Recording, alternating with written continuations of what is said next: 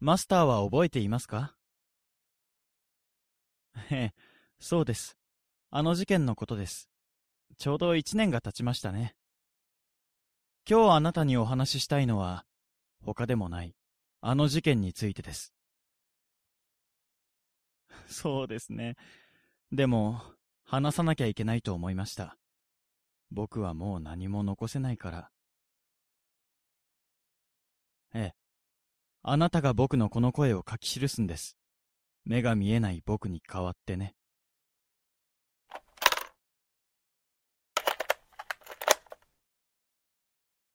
覚悟はできています。この一年間、僕は被害者であり、加害者だった。目を殺され、そして人間を殺した。視界が途絶えてもなお、あの強烈な一瞬、彼らが美しく死んでいくあの一瞬だけは、今もこの目に焼き付いて離れない。僕の、僕たちの魂はあの一瞬に閉じ込められてしまった。だから伝えてほしいんです。あの一瞬の命と血の輝きを。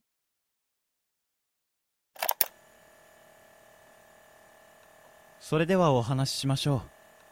あれは、僕が大学に入学して1ヶ月ほど経ったある日のことでした。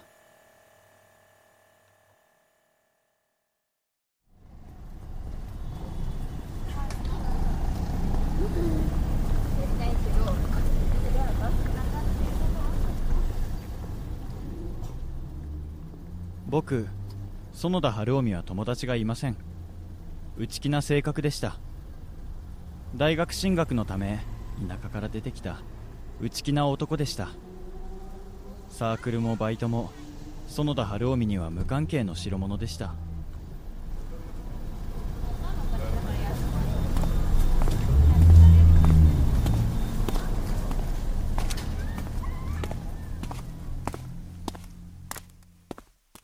一日一回大学から帰れば散歩に出かける日々。見知らぬ土地見知らぬ風景。それを見るだけでいい。それを見ることだけが僕の幸せだった。そう思っていました。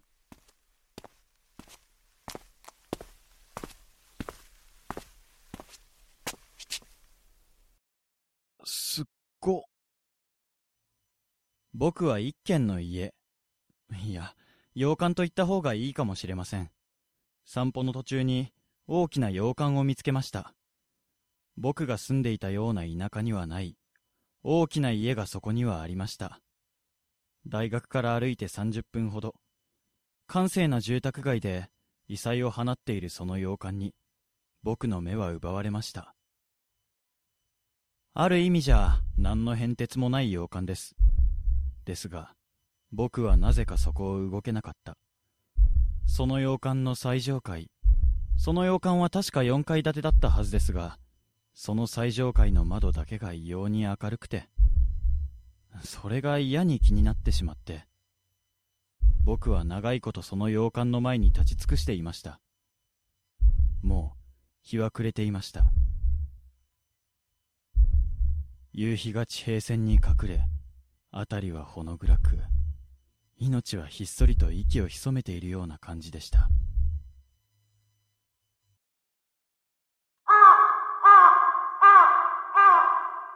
人影です。その異様に明るい窓に人影が一つありました。その人影は全く動きませんでした。僕はじっと見つめ続けた。でも微動だにしない。僕は見つめ続けた。ずっとずっと見続けました。いや、違う。僕は見られていたんだ。ずっと見つめられていた。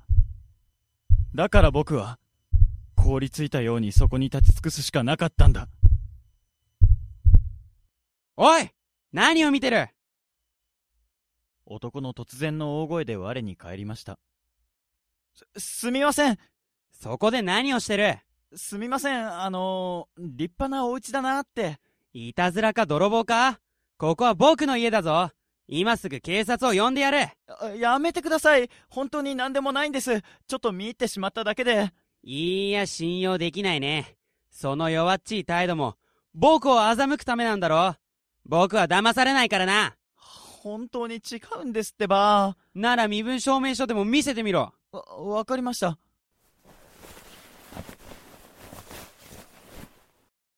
どうぞ。ふん。ただの学生です。たまたまここら辺を散歩していただけの。ふーん。信じていただけましたか？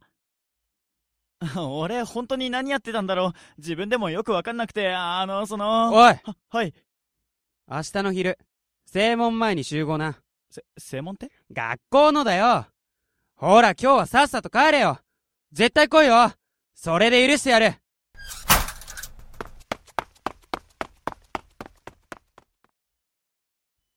何なんだ？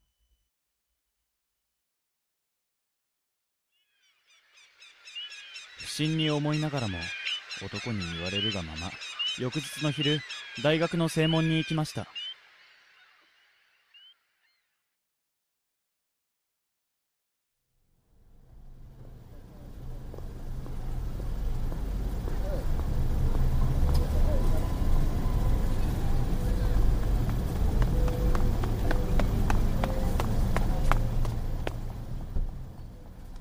たか。あのー、あなたもここの学生。大宮幸太郎だ。あ園田です。園田晴臣。ハローミ行くぞ。えどこに？いいから来い。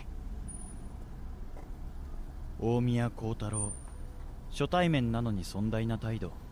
見るからにお坊ちゃんの風貌でした。綺麗にカットされた髪。きちんとした身なり。キリッとした目。僕とはかけ離れた男。でも彼のその強い態度と語気に僕は逆らうことができませんでした。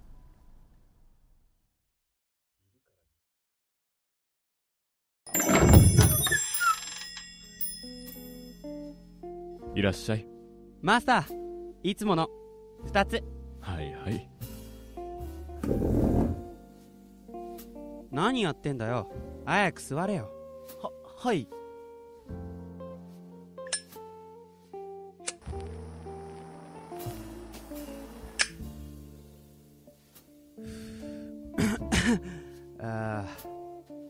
あのー、大宮君こうちゃん今日は珍しいじゃないか。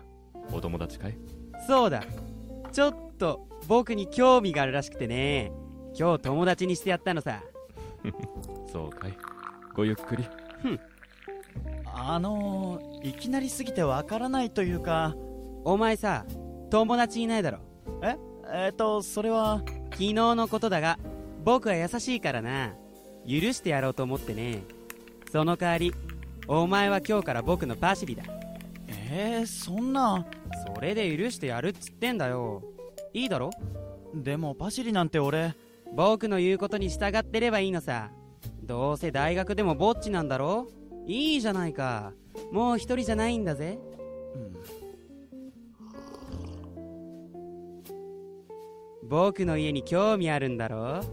そのうち家にあげてやってもいいぞ。いいの？わかりやすいやつだなお前。まちゃんと働けばな。大宮幸太郎。年は僕よりも一つ上でした。1年間病気で休学していたので学年は僕と一緒。彼も僕と同じく友達がいませんでした。僕をパシリと言いながらも対等に接してくれました。パシリにするというのは彼なりの照れ隠しだったんだと思います。実際はパシリなんて一回もされたことはありませんでした。口は悪いけれど彼は僕の初めての友達でした。なあハローミ。な何？お前あの時何を見てたんだ？えーっと。確かに僕の家は立派さ。でもなんであんなに見入ってたんだ？違う。は？何がだよ？見られてたんだ。見られてた？うん4階。多分4階だった。4階の一番右端の部屋の明かりだけついててそこにハローミ。え？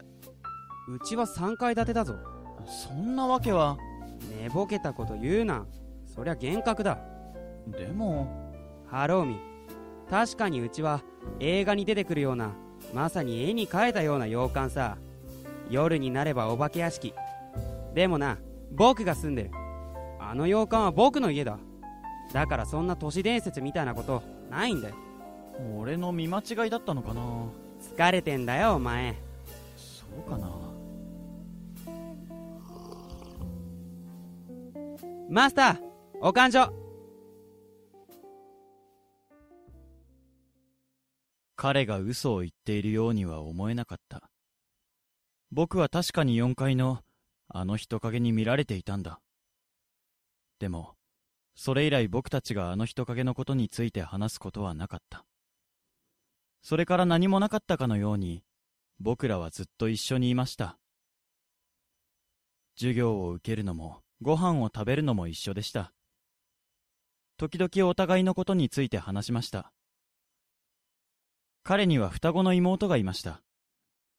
妹は彼よりも病弱で一切外に出られないということ。彼が妹を養うために勉強しているということ。徐々に僕は彼を知っていきました。もっと知りたい。そしてあの洋館に入りたい。気持ちは日に日に強くなっていきました。そして夏が来ました。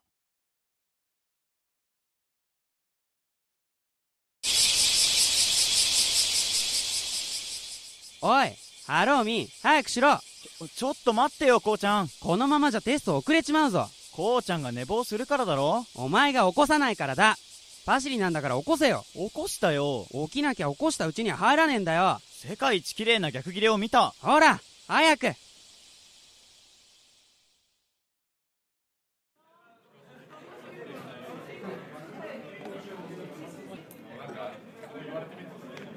ふう終わった終わった今日から夏休みだね。長かったな。うん。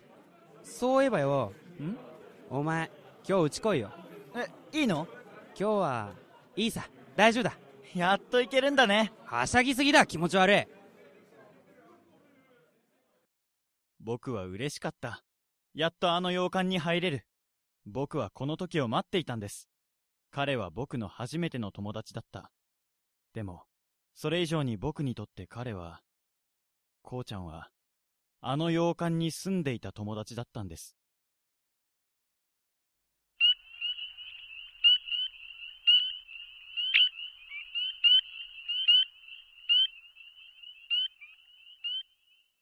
それでさ。こうちゃん？どうしたの？家あそこだよね。早く行こうよ。ハローミ今日は帰ってくれ。どうして？都合が悪くなったんだよまた今度だじゃあな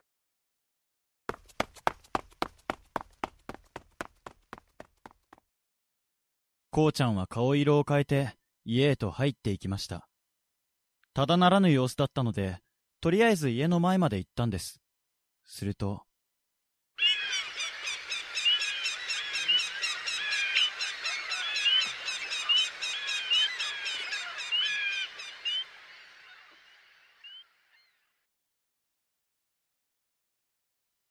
僕は見られていました。あの4階の窓から。見られていた。何時間そこにいたかはわかりません。夏だというのに、手はかじかんでいました。家に着いたのは夕暮れ。あたりはすっかり暗くなっていました。その窓の明るい冷たい光に照らされ、洋館の上空はやけに明るかった。月も出ていました。辺りは真冬並みの寒さでした。住宅街に鳥が集まってきました。無数の鳥が僕を囲っていた。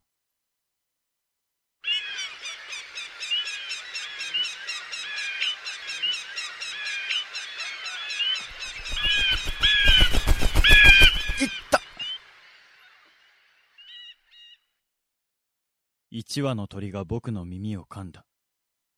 耳が熱くなる。僕の手にべったりと血がついた。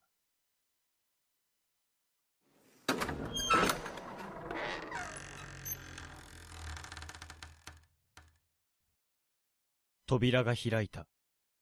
大きな扉が。窓ガラスにひびが少し入っている。玄関の端には雲の巣が。とても清潔な玄関だった。そう思えた。あら、どなた？玄関に真っ白い人間が立っていた。本当に真っ白だった。服も肌もすべてが白い。家の中は真っ暗だった。だから余計に白く見えた。彼女がにっこりと笑った。僕は慌ててお辞儀をしました。ああ、えっと、園田と申します。こうちゃ、こうたろうくんと仲良くさせていただいております。まあ、こうちゃんのお友達ね。さあ上がって、早く早く。あ、ありがとうございます。あ、あなた血が。あ、えっと、その、さっき鳥にやられまして。それはいけないわ。消毒液持ってきますから。ああ、お構いなく。こうちゃんこうちゃんお友達、春海くんよ。ああ、えっと、実は、こうちゃんからは来るなって言われてまして。まあ、ひどい。仲間外れたなんてね。はあ。ちょっと待っててください。あ、あのー、まだ名前。こうちゃん？こうちゃん？ちょっと来て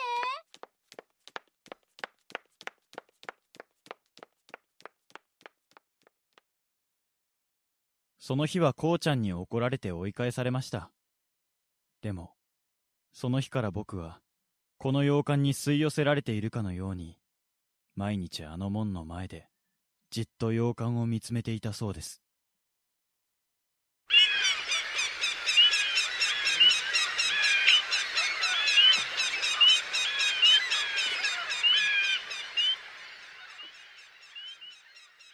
見られている。4階の窓から。あれは誰だ？寒い。手がかじかむ。感覚がない。耳から血が流れる。熱い。熱い。熱い鳥が舞う。円を描くように、僕の上を回る。回る。回る。回った。